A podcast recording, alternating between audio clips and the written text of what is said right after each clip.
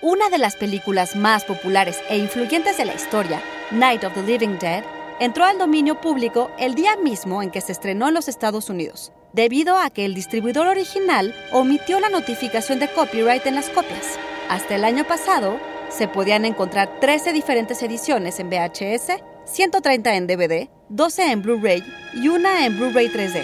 Y es que quien tenga una copia puede ponerla a la venta.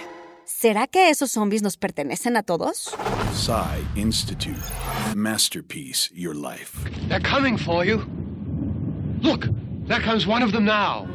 Conocida aquí como La Noche de los Muertos Vivientes, Night of the Living Dead fue escrita y dirigida por George A. Romero, padre del zombie moderno.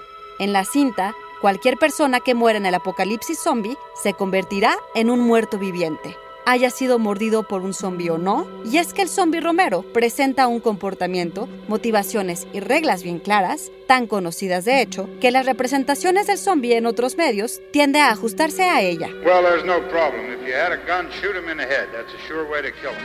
El crítico norteamericano Robin Wood define el horror como el retorno de lo reprimido. La represión es el proceso por el cual estamos condicionados desde niños para asumir ciertos roles en esta cultura patriarcal, capitalista y burguesa. El zombie entraña un comentario social, una figura de la manera en que nos devoramos los unos a los otros en la sociedad capitalista, una idea que Romero elabora en Dawn of the Dead de 1978. La Noche de los Muertos Vivientes se estrenó en los Estados Unidos un primero de octubre del 68, aunque no llegaría a nuestro país sino hasta enero del 74. Y Romero no recuperaría el control de sus criaturas hasta 1990 con el remake que él mismo produjo y escribió. Y el mismo día, pero en 1974, se estrenaría aún otro clásico indiscutible del cine de terror, pero de esa les contaremos en otra cápsula SAE.